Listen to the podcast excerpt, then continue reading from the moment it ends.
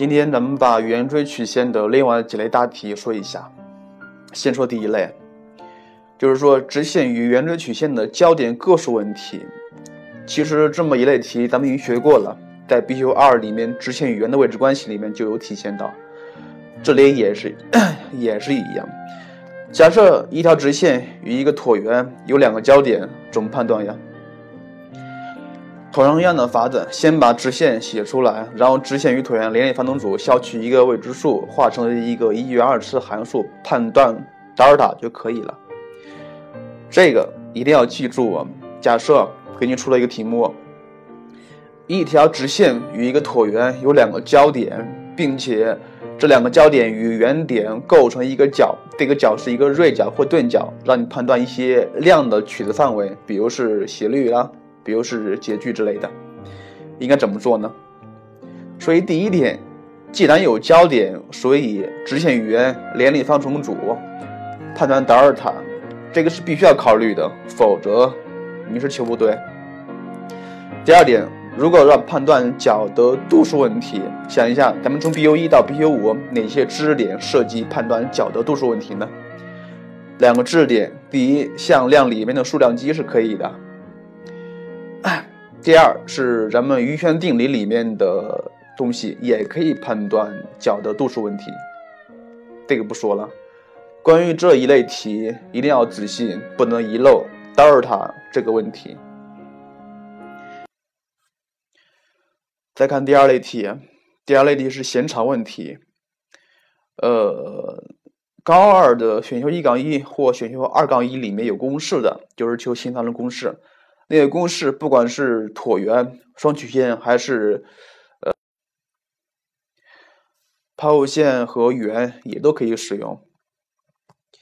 方法很简单，那个公式里面出现了 x 一加 x 二，或者是 x 一乘以 x 二，y 一加 y 二，y 一乘以 y 二，很显然肯定会用到伟大定理里面两根之积，两根之和。同样的，直线与圆、圆锥曲线联立方程组。这个不说了，很简单的。第三类题是求最值问题，圆锥曲线里面求最值问题的话，通常会从三个方面考虑。第一，就是用函数思想来解，把未知数消去几个，然后只剩一个未知数，判断函数单调性，然后来求最大值或最小值。用这个方法需要注意一下未知数的取值范围。假设是一个椭圆的话，它的 x 的取值范围是从负 a 到 a 的。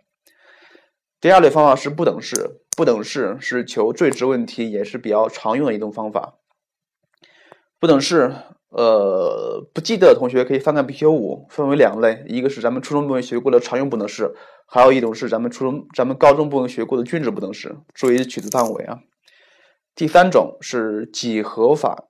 这个法子是咱们求圆锥曲线，包括解析几何里面常用的运动法则。呃，需要说一下，就是三角形，三角形的两边之和和两边之差大于第三边还是小于第三边？记住了，那个等号能不能取到？一般来说，如果是三角形的话，它是取不到的。但是，假设是一个动点的话，动点三个点连成一条直线的话，它就不是三角形。这个时候就可能取到了。呃，也是需要注意一下的。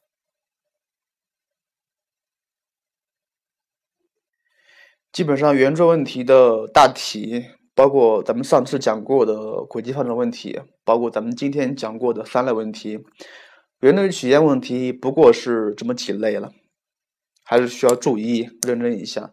咱们举一个比较简单的例子啊，假设一条直线与一个椭圆交于两点 A、B。O 是坐标的圆心原点，它让你求 OAB 的面积怎么求？这个时候啊，方法有两种，我建议大家不要想那么多方法，他怎么问的怎么说就行。三角形的面积怎么求？无非是底乘高除以二，或者是咱们用的正弦定理里面求面积也可以。呃，假设用底乘高除以二，底怎么求？对，心算公式。高呢？高就是圆心到直线的距离，顶到直线距离公式，都是咱们 BU 二的知识点。当然还有其他的解题方法，不妨你可以试一下。呃，从下节课开始，咱们把这个圆锥曲线放一放，开始设计导数问题。呃，关于圆锥曲线问题在高考题里面的考试形式，高二的同学如果不知道，可以翻看一下历年高考题。呃，还是先给同学说一下这个做题的顺序问题。圆锥曲线问题会出现在倒数第二个大题里面，如果不算选做题。第一问通常是很简单的，第二问通常是很复杂的。如果觉得没有信心的同学，没有信心的同学，做完第一问就可以放过去做导数题。